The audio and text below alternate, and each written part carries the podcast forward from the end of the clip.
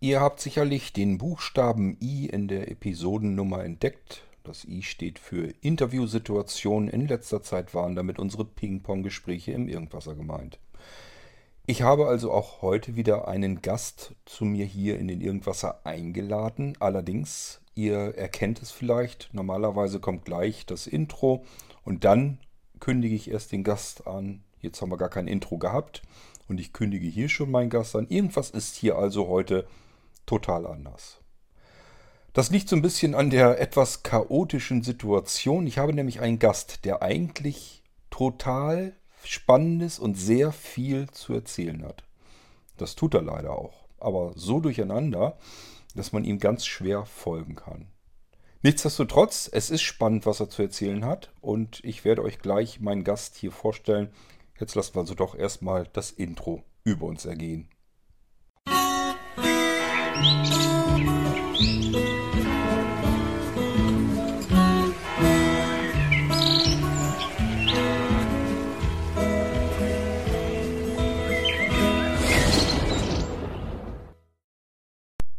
Die Irgendwasser-Hörer unter euch, die besonders aufmerksam hier zuhören und sich keine Episode entgehen lassen, die müssten es eigentlich schon mal so am Rande ein wenig mitbekommen haben, der Großteil unter euch vielleicht nicht. Man könnte ja meinen, der Gord, der muss sich im Prinzip rund um die Uhr allein und einzig um Blinzeln kümmern, um die Plattform.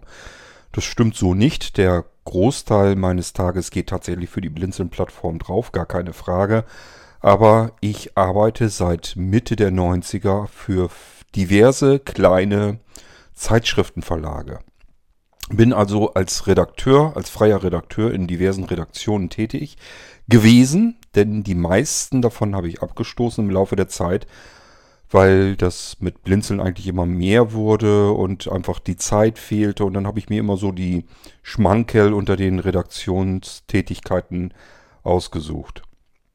Und habe im Prinzip abgestoßen, was zu viel Zeit gefressen hat, was kein Geld eingebracht hat oder aber keinen Spaß gemacht hat oder alles drei gleichzeitig.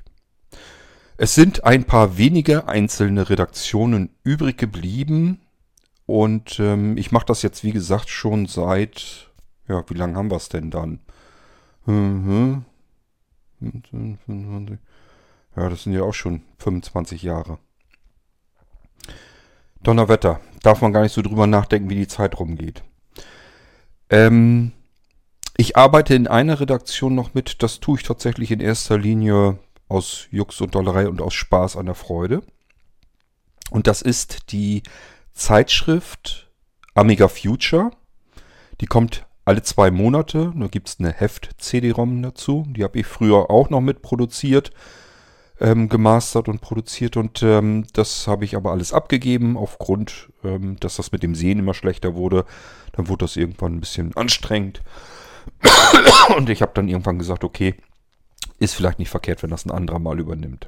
Außerdem kommt, wenn man eine CD so lange produziert hat wie ich, ich habe da, ich weiß gar nicht, wie viele Jahre ich das gemacht habe, wie viele Jahrzehnte, ähm, kommt dann auch mal irgendwann frischer Wind einfach rein. Es ist immer gut, wenn man ein Projekt ganz lange Zeit hatte, dass man es irgendwann dann mal abgibt, dass einfach mal sich was tut wieder. Das frisst sich sonst alles so ein bisschen fest und wird dann langsam eintönig. Gut, ähm, für diese Zeitschrift, die beim APC und TCP Verlag herauskommt, ähm, arbeite ich also auch noch bis heute hin. Ähm, und diese Amiga Future Zeitschrift ist meines Wissens nach, 100% sicher kann ich mir natürlich nicht sein, aber meines Wissens nach ist das die letzt, das letzte verbliebene Printmagazin am Markt. International.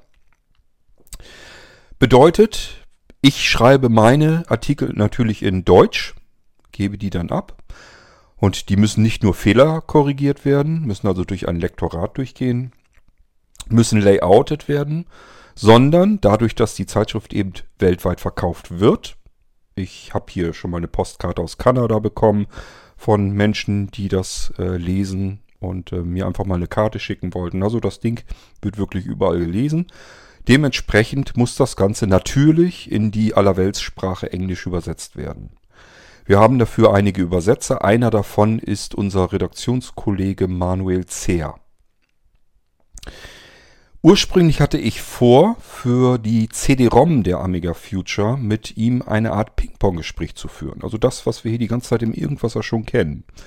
Da habe ich gedacht, lass uns doch mal über Amigas ein bisschen reden. Und ähm, dann kann ich das auch ruhig in den Irgendwasser mitbringen. Ist ja nicht schlimm. Erfahren die Leute dort auch mal ein bisschen was über Amigas. Und vielleicht passt es mit auf die CD drauf.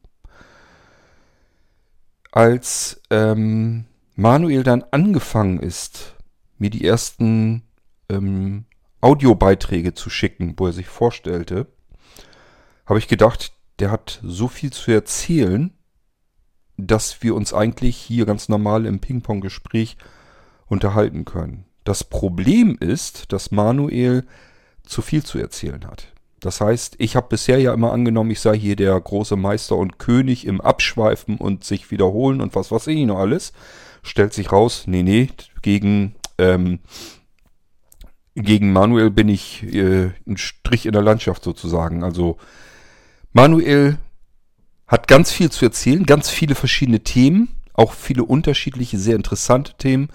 Und die haut der in seinem Kopf komplett alle durcheinander, springt von einem Thema zum nächsten rüber, zum nächsten, zum nächsten, zum übernächsten. Ähm, das ist die wahre Pracht. Ihr werdet das gleich mitbekommen. Deswegen habe ich mir gesagt, okay, als normales Ping-Pong-Gespräch hat das hier keinen Zweck. Ähm, Manuel erzählt nämlich auch mal eben eine halbe Stunde locker weg. Und ohne, dass ich überhaupt eine Frage dazwischen stellen kann, haut er die nächste Geschichte rein. Also es handelte sich letzten Endes, als ich angefangen bin, die Audiobeiträge zu sammeln, mehr um ein Pong-Gespräch als um ein Ping-Pong-Gespräch. So dass ich mir irgendwann gesagt habe, der springt so viel gedanklich herum und kann sich so schlecht konzentrieren auf das, was er eigentlich thematisch jetzt sagen will. Das hat so keinen Zweck. Das wird kein Ping-Pong-Gespräch. Und deswegen haben wir hier ein Ping-Pong-Gespräch, das von den Ping-Pong-Gesprächen, die ihr schon kennt, einfach deutlich abweicht. Ich habe mir jetzt vorgenommen, ich möchte Manuel trotzdem gerne hier mit reinnehmen in die Ping-Pong-Gespräche, weil ich es durchaus für spannend halte. Ähm, kurz zur Vorgeschichte. Manuel ähm, kommt ursprünglich eigentlich aus Bremen und äh, ist aber in frühen Jahren schon in den asiatischen Raum gezogen. Zusammen mit seiner Mutter, wenn ich das richtig verstanden habe, und kennt in Asien im Prinzip alle Städte, alle Länder, die dort verfügbar sind. Der kennt also wirklich, der war eine Weile in Korea, der war eine Weile in China, der war eine Weile in Japan, der war eine Weile in Taiwan. Ähm, das allein wäre ja schon hyper interessant. Ich weiß nicht, wie viel ihr von Asien kennt. Ich war dort noch nie. Ich weiß nicht, ob ich da jemals hinkommen werde. Ich sage ja immer berühmterweise, man soll niemals nie sagen, aber vorstellen kann ich es mir im Moment noch nicht. Wenn ich da also schon nicht hinkomme und ich der Meinung bin, das wird wahrscheinlich vielen unter euch so gehen. Es gibt natürlich welche, die da mal Urlaub machen, aber selbst da ist wieder mein zweiter Spruch. Wenn du da irgendwo Urlaub machst, das hat ja nichts mit dem Leben dort zu tun. Da machst du Urlaub und lernst diese Länder aus, von der Urlauberseite her kennen. Das hat nichts mit dem wahren Leben dort zu tun. Wenn ich jetzt aber schon jemanden am Wickel habe, der im Prinzip so ein bisschen in der Weltgeschichte herumgekommen ist. Manuel war schon eine Weile in Florida. Ähm, wie gesagt, lebt jetzt seit vielen Jahren in Asien und ist dort in China, in Korea, ähm, ja, Taiwan, Japan und so weiter gewesen. Spricht auch die Sprachen. Er kann Chinesisch, er kann Japanisch, ähm, er kann natürlich Englisch. Ähm, ja, also das ist für ihn alles kein Problem. Aber wie gesagt, ich finde, er kann sich schlecht auf das eigentliche Thema, was er jetzt erzählen sollte, konzentrieren und mischt das dann alles so ein bisschen durcheinander. Trotzdem hatte ich gedacht, wir nehmen das hier natürlich mit rein und ihr hört es euch mal an. Vielleicht könnt ihr ihm ja doch ein bisschen folgen und lasst euch da nicht so von verwirren, dass das im Thema eben hinspringt, hin und her springt. Ähm, er erzählt immer wieder auch von dem Amiga. Das liegt einfach daran, weil wir ursprünglich ja vorhatten, eine Sendung über den Amiga zu machen. Ähm, hier jetzt gleich im Anschluss lasse ich euch Manuel eben äh, so ein bisschen seine Geschichte erzählen. Und wir werden dann in ein oder zwei Folgen, vielleicht auch drei Folgen, ich weiß es noch nicht, gehen wir auf das Leben in den asiatischen Ländern ein. Das heißt, die nachfolgenden Schnipsel, die ich erst alle in seine Vorstellung mit reinnehmen wollte. Also ursprünglich war geplant, Manuel Vorstellung, ihr kennt das hier im Irgendwasser Ping-Pong schon, danach sprechen wir über Asien. So war das eigentlich geplant, als eine Sendung. Es waren noch mehr Sendungen geplant. Zweite Sendung wäre nämlich, weil Manuel hat dort im asiatischen Raum eine kleine Firma, die kümmert sich um das Thema erneuerbare Energien. Also auch schon wieder hochspannend und interessant. Er sitzt sozusagen direkt an der Quelle, was Technik angeht. Unsere ganze Elektronik, die wir hier auf dem deutschen Markt haben, die kommt im Prinzip aus China, Taiwan, Japan und so weiter, Korea mittlerweile auch. Und ähm, der sitzt da direkt quasi mittendrin, kennt auch so ein bisschen sich da aus, kennt die Firmen dort. Und äh, das wäre natürlich alles hochinteressant. Das mit den erneuerbaren Energien, will ich mal schauen, ob wir das auch in eine Folge so reinkriegen, dass wir das hier in den Irgendwasser bringen können. Und ähm, ansonsten werde ich hier noch Sendungen jetzt erstmal dann danach machen, wo wir mit Manuel gedanklich durch China, Taiwan, Japan und so weiter reisen. Er erzählt uns ein bisschen was über die Länder. Aber auch hier, er springt immer ganz gerne gedanklich. Da dürfen wir uns jetzt halt nicht so von verwirren lassen. Menschen sind bunt, sind unterschiedlich, sind unterschiedlich am Erzählen und das immer so ein bisschen einfach im Hintergrund behalten. Ich erzähle euch das nur deswegen, weil ihr weil ihr die Ping-Pong-Gespräche im Irgendwasser anders gewohnt seid.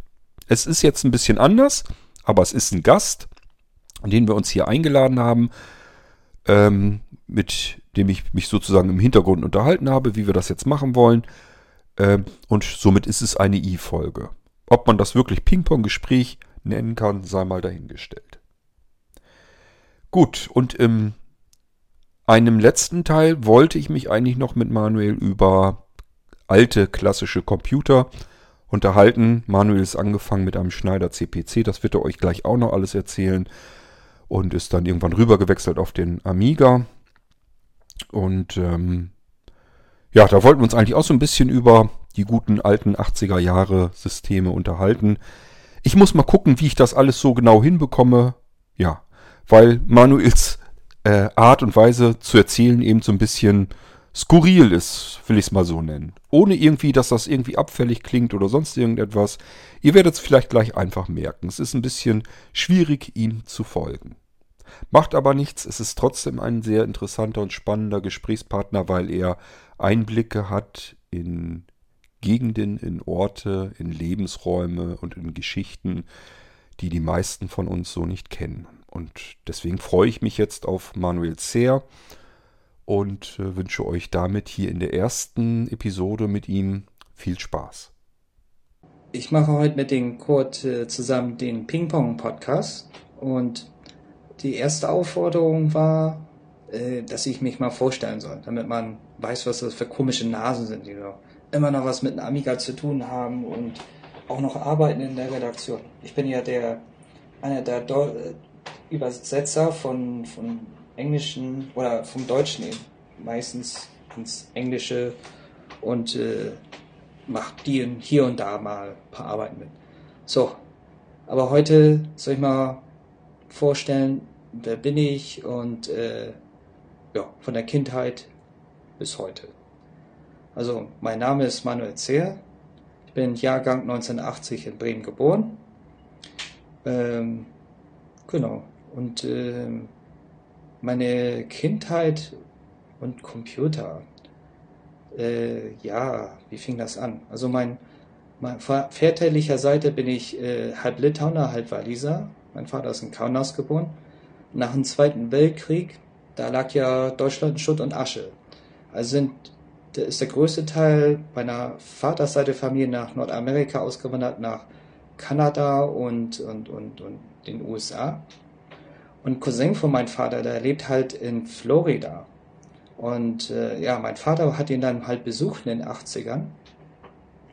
Ähm, ich glaube, das war 1986, 87. Und äh, ja, Florida, da denken immer alle an Disney. Aber für mich ist Florida, Florida halt das äh, Epcot Center und Cape Canaveral. Und da, da sind wir halt hingegangen. Ich war da natürlich hin und weg also die Amis sind richtig gut, äh, was, was Rekrutieren von jungen Leuten angeht, weil die haben das super ausgestellt. Also Museum ist nicht einfach nur stumpf und langweilig. Da gibt's Mondsteine zu sehen. Die Werner von Braun ge, äh, äh, gebaute Rakete, die Saturn-Raketen stehen da als Space Shuttle. Und das war alles toll. Ich wollte natürlich wissen, wie haben die das denn geschafft? Warum können die Army das? Und, und, und äh, was ist ein Hauptrezept davon? Und hat da der Walter, also der Cousin von meinem Vater, gesagt, ja, wir haben halt diese Computer. Und im Cape Canaveral Center kann man ja diesen alten IBM-Computer besichtigen. Das ist ja, ist ja nicht so wie heute mit Bildschirm und äh, dass man sich einfach so vor so einem, äh, sag ich mal, Heimcomputer hinsetzt und äh, irgendwas eintippt. Das ist mit einem Server verbunden. Nee, nee, nee, das war damals noch mit Lochstanzen und reiner Zahlenberechnung, weil man muss ja einen Einstiegswinkel des Raumschiffes oder Space Shuttles oder Raketen und so weiter alles berechnen.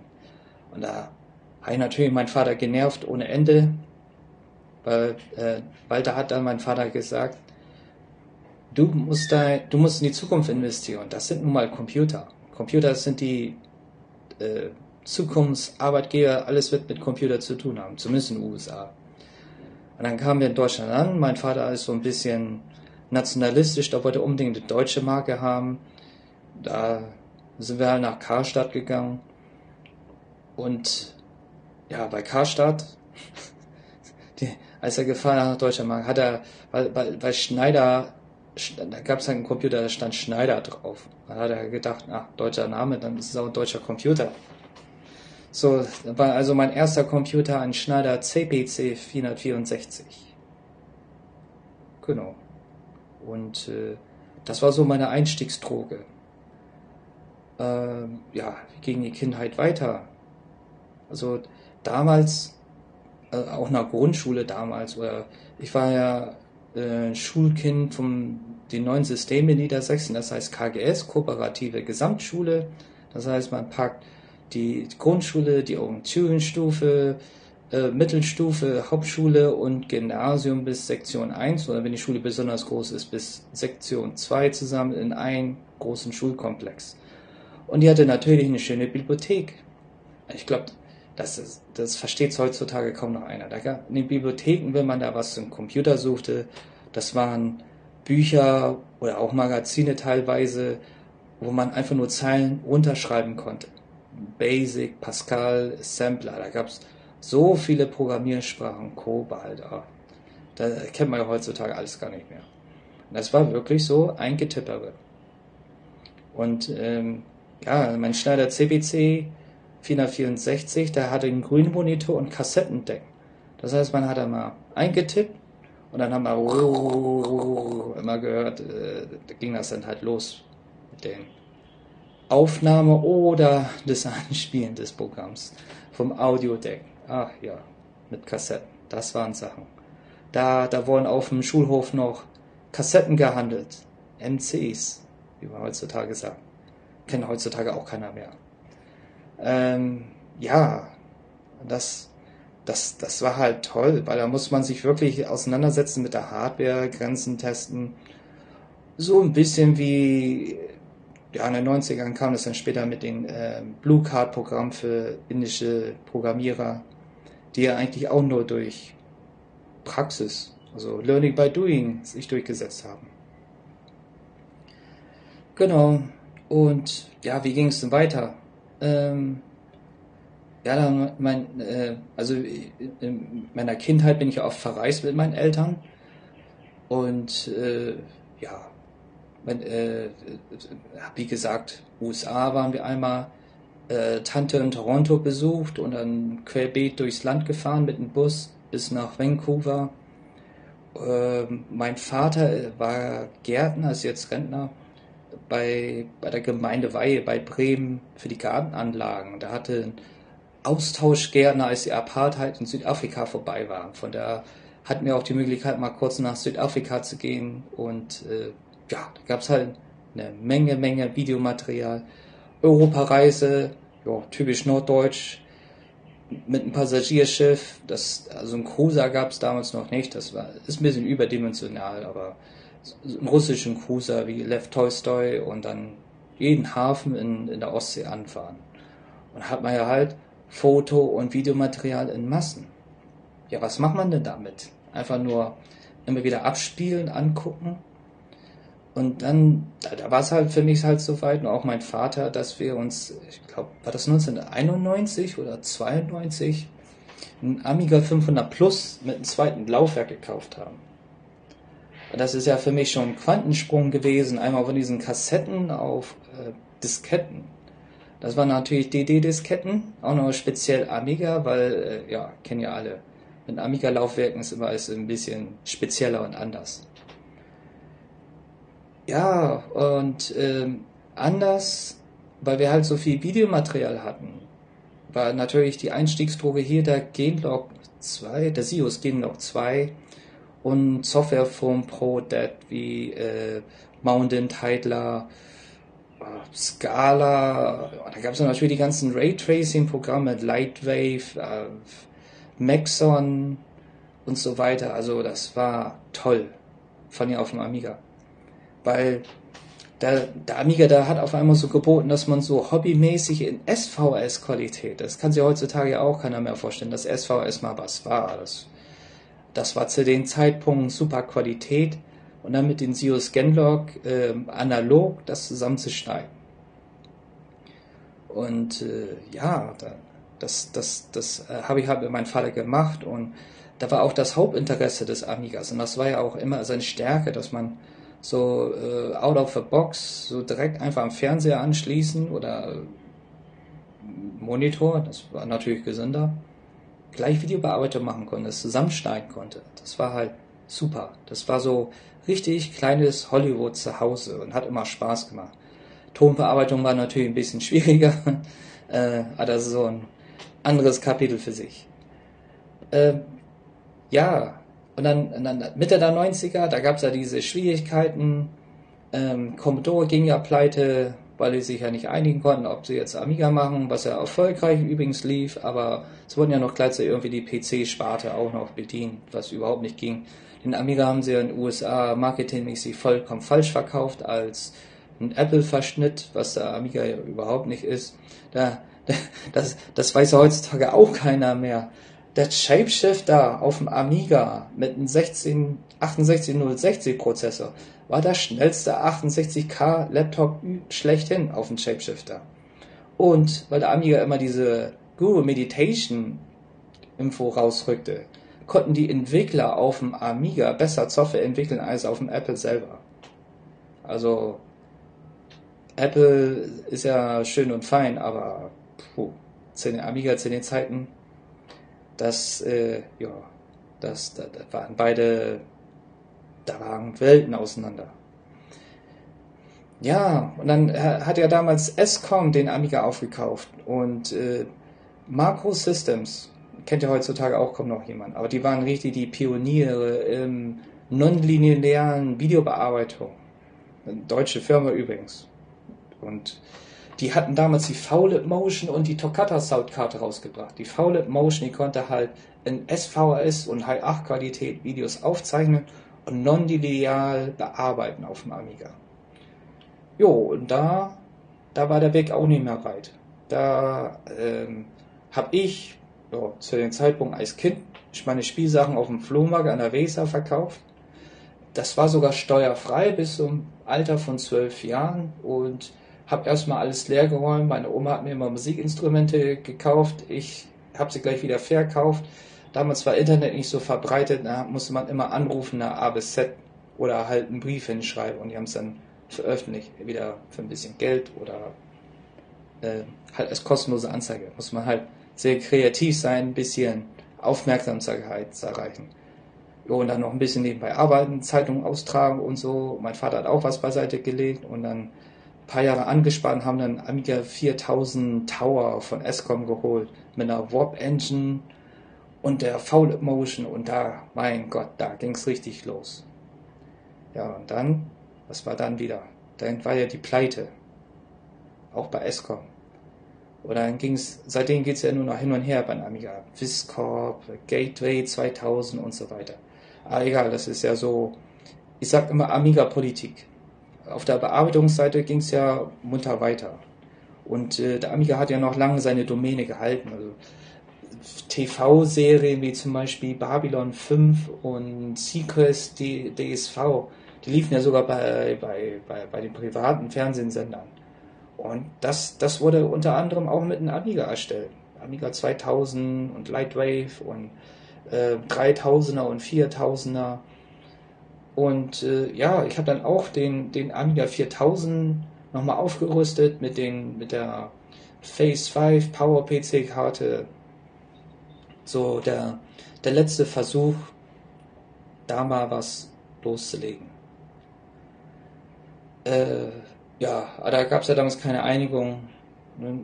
Äh, ja gut, gab Amiga 3.5 und, und dann gab es MorphOS, dann gab es POS, und dann gab es Amiga OS 3.9.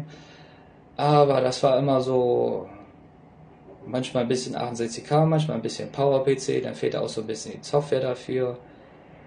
Und ja, am Ende, ich habe ja teilweise Wehrdienst geleistet bei der Bundesmarine und, und, und dann so, auf dem Schiff hat man eine Menge Zeit, sich über alles zu unterhalten. Amiga war natürlich Hauptthema und dann hat, hat äh, Kollege oder Kamerad mitbekommen, Marius Lichte, was da was mit Amiga mache. Und äh, er hat dann eine Idee gehabt, ach, da mache ich doch, benutze ich den Amiga für Trainingskurse und, und leichte Animation bei der Bundesmarine, um die Offiziersanwärter ein bisschen besser zu unterrichten. Oh, dann hat er den Amiga 4000 abgekauft. Ein bisschen traurig, ein bisschen schade, aber zu dem Zeitpunkt wusste ja keiner, wie es weitergeht. Ja, mein persönlicher Werdegang war ja auch ein bisschen kompliziert. Also äh, Realschule, und dann höhere, ein, ein, doch ganz guten Durchschnitt, äh, mehrmals Berufs-, eine Berufsausbildung als Speditionskaufmann und dann Gymnasium. Und ich bin ja, äh, über mein Gymnasium in, in Bremen, Hamburger Straße, da gab es den Nachmittagskurs Japanisch, also Japanisch als zweite Fremdsprache. Und äh, dadurch bin ich dann an die Schwester-Gymnasium äh, gekommen in Japan, an der Uchi Ritsumikan.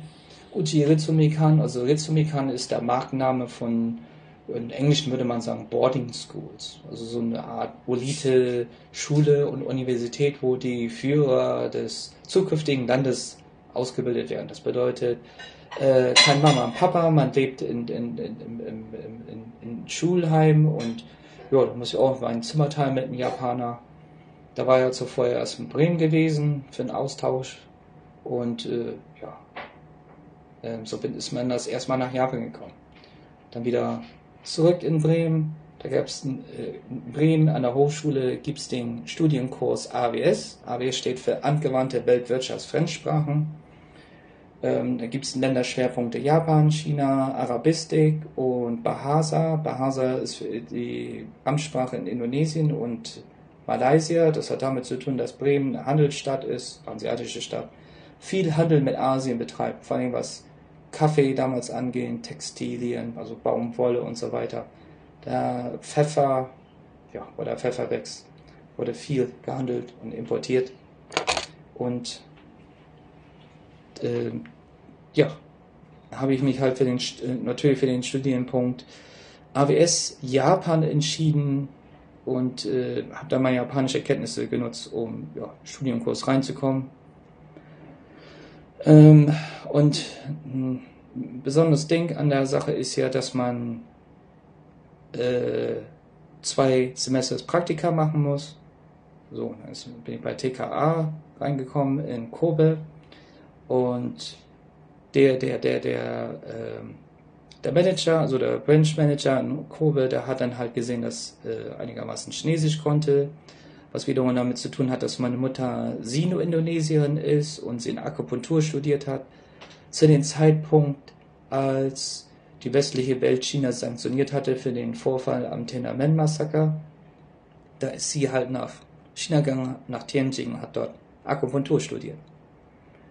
Jo. Und äh, ich bin dann auch für ein Jahr nach China gegangen, habe da auch, wollte einfach nur die Sprache ein bisschen auffrischen, weil ihr Professor war manchmal zu Besuch in Bremen.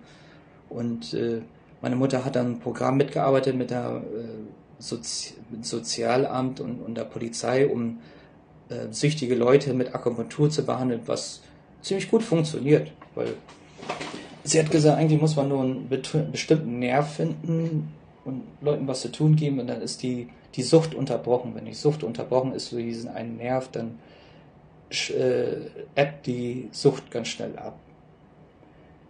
Ja, und wie ging es weiter? Genau. Äh, ich bin dann nach Japan gegangen.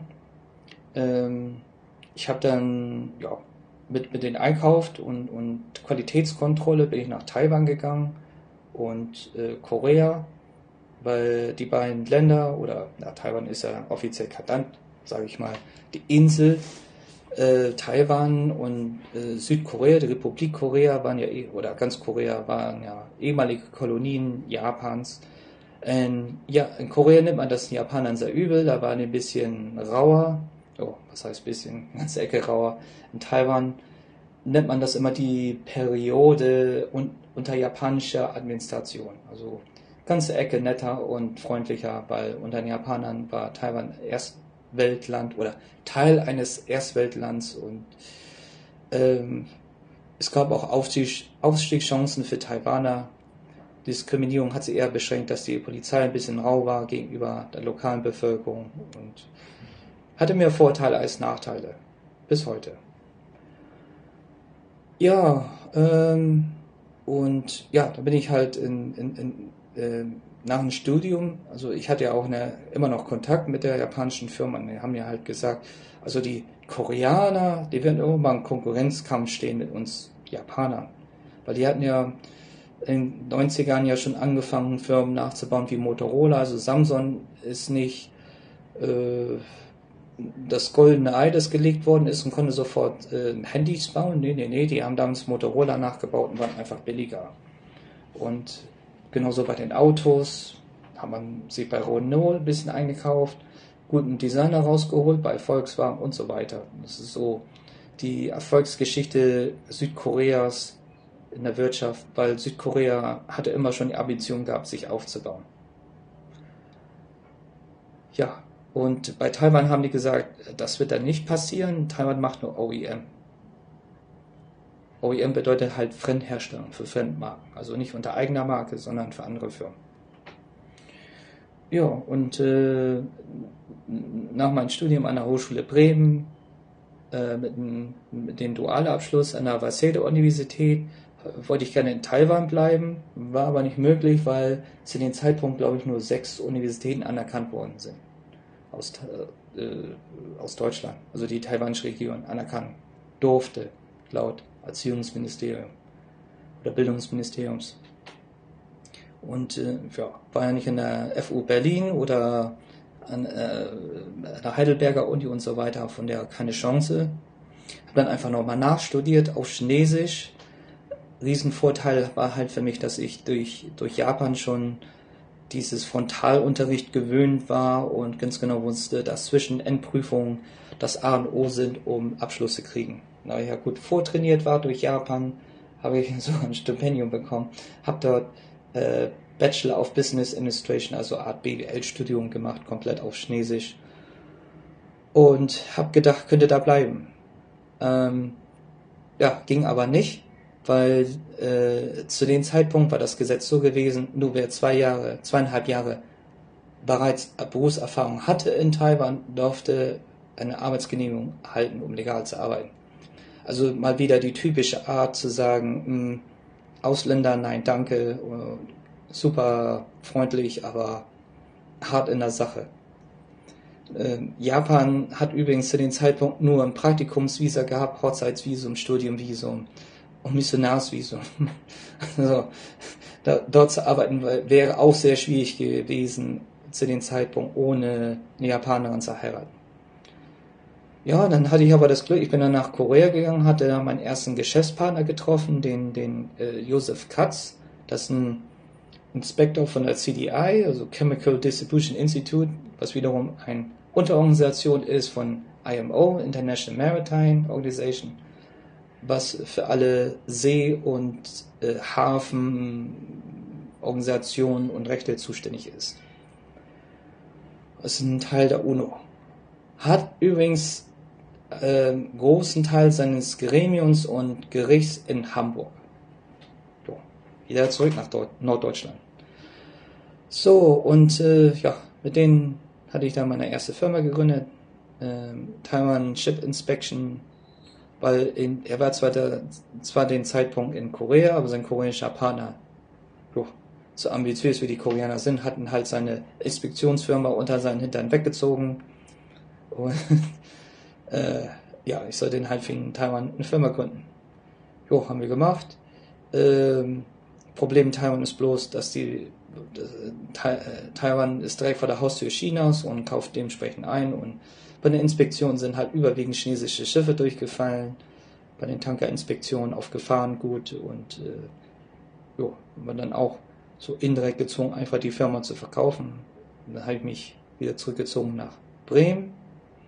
Da habe ich eine Fern die Fernaushandelsagentur gegründet und merkwürdigerweise nach ein paar Kunden im, im ja, Lebensmittelbereich, Brettspiele und so weiter, kam dann so ein erster Großauftrag aus Hamburg für Schwertgutstransporte, Projekttransporte, also Breakboard, wie man in der Branche sagt. Und dann, äh, ja, hat mich der Hamburger Kunde halt darum gebeten, für ihn eine Filiale zu öffnen in Korea. Also genau da, wo die Japaner gesagt haben, wo ich nicht hingehen sollte. Und ja, Korea wie soll man sagen, Seoul war ich überwiegend. Seoul ist extrem, was das Klima angeht. Im Winter richtig saukalt. Also ich habe einen Kommilitonen zu Besuch gehabt, er ist Schweizer, der hat gesagt, ach, ich bin noch nicht rum, bin aus der Schweiz. Also Kälte bin ich schon gewöhnt, das ist nichts Neues für mich. Der ist angekommen Seoul im Winter. Der hat gewippert, mein Gott, weil das sind sibirische Winde. Das ist so, kann man sich vorstellen, wenn man die Augen zu weit auf hat, dann gefriert schon fast das, das Wasser auf dem Auge. Und wenn man das einatmet ohne Maske, also nicht, da gab es kein, kein, kein äh, Coronavirus in dem Zeitpunkt, na, Luftverschmutzung schon, aber nicht Corona. Die Maske war halt dafür da, dass die Nasenschleimhäute nicht sofort einfrierten und die Lunge zu sehr schmerzte durch die Kälte. Und Sommer ist ja genau umgekehrt, das ist brüllen heiß und, und, und feucht. Was passiert denn dann? Da ist man natürlich gezwungen, mehr Zeit entweder in einer, Eigen in einer Mietwohnung zu verbringen oder im Büro. Jo, und was macht man da, wenn man ein bisschen gelangweilt ist? Dann, dann spielt man wieder rum, äh, guckt sich Fotos an aus der Vergangenheit. Und was entdeckt man da wieder? Den Amiga. Ja, ja natürlich denken immer alle an Amiga, das ist Commodore Amiga oder die SCOM Amigas, immer die Classics. Entschuldigung. Aber die Classics, die sind ja nicht für mich so der, das Hauptthema, weil Korea hat, ach, ich war ja so lange, ich glaube, so wie Großbritannien, 230 Volt Spannung. Japan hat mehrere verschiedene Voltspannungen, weil unter der Meiji-Restauration, äh, also der Modernisierung Japans im 19. Jahrhundert, konnte man sich nicht auf einen Entwickler für Strom einigen, also hat jeder was abbekommen. Weil eine britische Firma, da eine amerikanische Firma von der 110 Volt, 220 Volt und äh, ein Kessel buntes in Japan, was Strom angeht. Und Taiwan hat natürlich äh, nach dem Zweiten Weltkrieg ist es sehr, sehr amerikanisch influ beeinflusst worden durch die amerikanische Entwicklungshilfe. Von daher 110 Volt ist der Standard. Und das ist ja bekanntlich bei den Amiga immer so ein schwieriges Thema bei den Classic-Maschinen. Vor allen Dingen der Amiga 500 Plus, konnte ich mich erinnern, da hat er gewaltig gestöhnt mit äh, zweiten Laufwerk dran, Speichererweiterung und oh, da, das Ding, das konnte man ja vollstopfen bis zum geht nicht mehr. Da gab es so, so, ein, so, so ein Teil, so eine Art Mini-Grafikkarte zwischen Monitor und Amiga. Da war, da konnte aber, hat nur Dynamic unterstützt, weiß gar nicht mehr, wie das Ding hieß. Und das hat Strom gesaugt. Ich habe da, ich weiß nicht, wie viele Netzteile verschlammt, dass die durchgebraten waren oder zu starke Netzteile dran gesteckt, die wiederum den Amiga verbraten hatten. Von daher habe ich gleich gesagt, nee, nee, nee, nee, nee, also Classic Amiga gut und schön, aber nur als Emulation und äh, NG Amiga muss das schon sein, weil ich kann in Asien nicht einfach auf Classic Amiga Hardware zurückgreifen. Der Amiga ist zwar gebaut worden in Asien, laut David Plessens Buch überwiegend, weil der, der, ach, der ehemalige Commodore-Manager, wie Aldini, Modini oder wie der heißt, äh, jo, seine Kubine hatte in den Philippinen oder sowas. Und ja, habe ich mich umgeguckt, was gab es da damals? Da gab es ja damals nur von A-Cube den äh, Amiga One 500 oder den von Aeon den äh, X1000, den X1000er. Jo. Und ich habe dann auf Amibay von Luigi, der berühmt ist für seine Posts auf von den Beta-Maschinen von X5000 und anderen Amiga-Maschinen, habe ich dann Amiga One 500 geholt. So die Einstiegsdroge halt wieder zurückzukehren zum Amiga. Und das hat wieder richtig Spaß gemacht, vor allem in, in Seoul in Korea. Ähm, ich habe da bei sämtlichen Amiga-Händlern gekauft, querbeet in Deutschland und Großbritannien, Frankreich. Wir haben sich ein bisschen gewundert über die Anschrift in Seoul. Aber das Zeug ist natürlich angekommen. Das Zoll wiederum hat sich wiederum gewundert, was ist da für komisches Zeug und wie, wie kann ich das preislich überhaupt festsetzen, weil Südkorea hat, glaube ich, je nach Land verschiedene Abkommen und äh, ja, ich habe den immer genau die Summe genannt, die genau drunter lag, um das nicht zu verzollen. Weil selber konnten sie es nicht ermitteln. Da, ja. Wer nicht googelt, Google benutzt ja keiner in Korea, die benutzen alle Naver, der kriegt halt nicht so viel mit. Was soll's. Ja, ähm, und nach Korea, nachdem das Projekt auslief mit Hyundai Engineering Construction, äh, ja, habe ich mich in Taiwan wiederum angesiedelt. Das lag daran, dass ich bin an Taiwan verheiratet bin und meine Schwiegermutter die Vorsitzende ist vom Umweltverein in Taiwan, der Hausfrauenvereinigung Taiwans. Die Hausfrauenvereinigung ist dafür bekannt, dass sie in den 70ern oder 80ern McDonald's dazu gezwungen hat, Schüler, die ihre Hausaufgaben bei McDonalds geschrieben haben, nicht dazu zu zwingen, alle 30 Minuten Hamburger zu kaufen. Weil im Zeitpunkt wären sie wieder pleite gegangen oder gestorben an zu viel fetten Hamburgern. So, und dafür sind sie ganz berühmt geworden, haben die Gesellschaft und äh, Unternehmen querbeet äh, auf den Kopf gestellt, damit sich Sachen verbessern. Und Anfang der 2000er Jahren hat die Vereinigung oder der Verein seine Liebe zum Umweltschutz gefunden und die Regierung in Taiwan, äh, die damals oppositionelle Regierung unter Präsidentin Tsai, möchte Atomkraft abschaffen und das EEG-Gesetz aus Deutschland ist da das große Vorbild, natürlich ohne den Auktionsmarkt in Dresden. Und ja, ich bin dann wiederum gebeten worden, durch, durch die äh, Inspektionen halt äh, bekannt geworden, dass man viel was mit Schiffen und Häfen zu tun hat. Und äh, Taiwan ist ja nicht Mitglied der UNO, weil, wie gesagt, die Insel, ich sage jetzt einfach absichtlich Insel, ist ja offiziell kein Mitglied als äh, der, der, UNO, weil der Vertretungsanspruch ganz Chinas geregelt worden ist 1971 zugunsten der Volksrepublik China. Ja, das ist wieder so ein anderes Kapitel.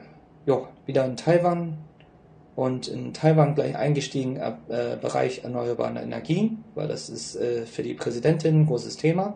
Sie möchte Atomkraft abschalten, die aber nur, ja, ich glaube, damals 12 Prozent, heute nur noch 6 bis 8 Prozent des Energiehaushalts ausmachen. Taiwan macht überwiegend Kohleenergie und Diesel und, und Ölverbrennung, äh, muss seine Energie importieren zu 98 Prozent. Und äh, ja, da jo, bin ich wieder aufgestiegen, auch was den Amiga angeht, zum X5000 und habe davon inzwischen zwei AROS über Virtual Machine und auf dem PC.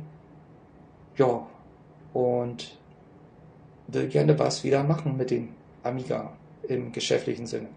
Was aber super schwierig ist, weil alle kennen ja die Umstände übers Urheberrecht und äh, das, das, das, ist ja, das ist ja eine unendliche Geschichte. Also ich sehe viel Potenzial für den NG-Amiga besonders im Bereich erneuerbare Energien. Da habe ich kurz versprochen, da mache ich noch mal eine Extra-Sendung. Einmal die, über den Bereich erneuerbare Energien. und welche Rolle der Amiga hier spielen könnte. Jo. Und ich bin jetzt, ja, wenn man die ganze Zeit zusammenzählt, 14, 15 Jahre jetzt in Taiwan. Aber reist natürlich vor der Pandemie oft nach Japan und Korea, wo immer noch gute Kontakte sind. Und ich glaube, das reicht erstmal so von meiner Seite. Ich will gar nicht so viel von mir erzählen. Ich sehe mich selber nicht so als wichtig oder sonst was an. Ich habe unheimlich viel Spaß mit den Amiga. Das ist so mein Seelenbalsam, wie andere im Puff gehen oder äh, sich besaufen oder rauchen, weil ja, ich muss natürlich berufsmäßig Windows nutzen, aber Cortana, Siri der Assistent von Google, dem fehlt so ein bisschen die Seele. Ne? Also ich kriege immer diese diese E-Mails am Morgen. Ich habe einen Kunden aus Hamburg, der möchte, dass ich unbedingt Microsoft Teams nutze und ein, ein ganzes Paket hat er da gekauft. Dann schreibt Cortana, oh, da hast du hier nicht genug geleistet, deine Performance ist ganz schlecht. Ja, warum habe ich da nicht geantwortet? Weil das Werbung wiederum war oder ein Anwalt, der natürlich hofft, dass man antwortet und er kann das als Stundensatz wieder zurückberechnen. Ne, beantworte ich natürlich nicht, aber versucht das mal ein AI-System klar zu machen. Versuch auch ein AI-System klar zu machen, nur weil du einmal was auf YouTube anklickst, dass du nicht diese Endlosschleife sein willst, immer wieder was zu diesem Thema zu finden. Also, oder auch bei Facebook und, und, und äh, das, das fehlt halt bei diesen, diesen super tollen neuen System, die so ein bisschen Seele von Amiga. Ich bin frei, keiner will mich einzwängen und ich kann mein Amiga-System gestalten, wie ich will. Jo, so ein bisschen wie Pipi Landstrumpf. Ich mache die Welt, wie sie mir gefällt. Und werde dann nicht so eingemottet und eingezwingt in eine bestimmte Richtung, um Geld, Geld, Geld, Geld, Geld, Geld zu zahlen. Also die ganze Kreativität, die fehlt bei diesem neuen System. Ja, ähm, ja, was kann ich noch so erzählen? Also von meiner Seite würde ich sagen, das reicht und ich mache mal mit dem Code mal separate Sendungen zu dem Thema und dem Thema und dem Thema. Also ich versuche es möglichst neutral und bunt. Ja, und dann war er weg. Ähm, ich weiß nicht, warum das so ist. Ich habe also in, in, der Originalaufnahme spricht er den Satz noch zu Ende. Mehr kommt da auch nicht. Ähm, als ich es hier importiert habe, war das abgehackt. Also kann ich uns jetzt im Moment erstmal nicht helfen. Kommt jetzt aber auch nichts mehr, was irgendwie aufschlussreich wäre. Also er hat bloß den Satz noch beendet und dann war dieser Audiobeitrag zu Ende von Manuel. Manuel, ich möchte dir erstmal ganz herzlich danken ähm, für diesen etwas wirren ähm, Auftakt, aber nichtsdestotrotz freue ich mich, dass ich dich im Irgendwasser mit dabei habe, weil wir dann doch mal so ein bisschen was erfahren können über andere Länder, wo die meisten von uns wahrscheinlich nicht hinkommen werden. Aber das machen wir dann in einer weiteren Irgendwasser-Folge. Ich möchte übrigens auch nochmal zur Entschuldigung sagen, das ist vielleicht auch wichtig für euch zu verstehen. Erstens, Manuel spricht natürlich sehr selten in Deutsch. Also er braucht die deutsche Sprache dort, äh, wo er jetzt ist, natürlich am seltensten von allen Sprachen. Er spricht hauptsächlich Englisch, Japanisch, Chinesisch. Das sind so die Sprachen, die er sprechen muss, tagsüber. Das ist die erste Geschichte und das ist ja schon seit Jahren so so dass er bei manchen Wörtern vielleicht einmal kurz stockt und, und überlegen muss, wie muss ich das jetzt richtig ausdrücken. Das kennen diejenigen unter euch, die längere Zeit mal wirklich nur in Englisch gesprochen haben. Wenn man dann wieder aufs Deutsche umswitchen muss und irgendwie so zwei Jahre oder sowas im Ausland gelebt hat, dann äh, muss man tatsächlich manchmal sogar überlegen, Mist, wie hieß denn das in Deutsch überhaupt noch? Das äh, merke ich immer wieder bei Menschen, die eine Weile im Ausland leben. Die zweite Hürde, die Manuel zu nehmen hat für unsere Ping-Pong-Gespräche, die haben dort im Büro 40 Grad ähm, Temperatur. Jetzt, wir haben jetzt Juni, ist ganz klar, bei uns soll es jetzt ja auch schön warm werden, aber hat nichts mit den 40 Grad dort zu tun. Das ist nochmal eine ganz andere Hausnummer. klar, die haben alle Klimaanlagen und wenn Manuel morgens, also bei sich morgens, bei uns sind dann sechs Stunden vorher, wenn der morgens ins Büro kommt, ähm, dann geht da natürlich erstmal die Klimaanlage an. Aber die braucht dann auch so erstmal so ihre zwei Stunden, bis die den Raum, die Räumlichkeiten dort auf irgendwas, wo man arbeiten kann, runtergekühlt hat. Ähm, und dann ist es auch noch ziemlich laut da überall. Das heißt, Manuel hat nirgendwo so richtig mal über einen längeren Zeitraum äh, einen Raum, wo er sich hinsetzen kann und einfach mal leise oder ganz normal in arbeiten kann, ins Mikrofon sprechen kann. Das sind alles Hürden, die bitte ich einfach nochmal so ein bisschen mit zu berücksichtigen. Einfach nur, damit ihr so ein bisschen versteht, wo die Schwierigkeiten sind, warum wir jetzt diesen Irgendwasser Podcast so ein bisschen anders machen, als ihr das kennt. Gut, aber ansonsten hoffe ich, es hat euch trotzdem gefallen, auch wenn es ein bisschen durcheinander war. Und wir hören uns dann mit Manuel schon sehr bald wieder, weil ja, die Schnipselchen, die ich von China, Taiwan, Japan und so weiter von ihm bekommen habe, habe ich als solche so abgespeichert schon. Das heißt, wir können eigentlich die nächste Folge dann schon bald vielleicht im Anschluss nach dieser hier oder ich packe da was dazwischen und dann erst schauen wir mal. Jedenfalls kommt die demnächst und dann geht es um Asien und das Leben dort. Ich sage an der Stelle nochmal vielen Dank, Manuel, und wir hören uns hier wieder im Irgendwasser sehr bald schon. Bis dann macht's gut. Tschüss, sagt euer König Kort.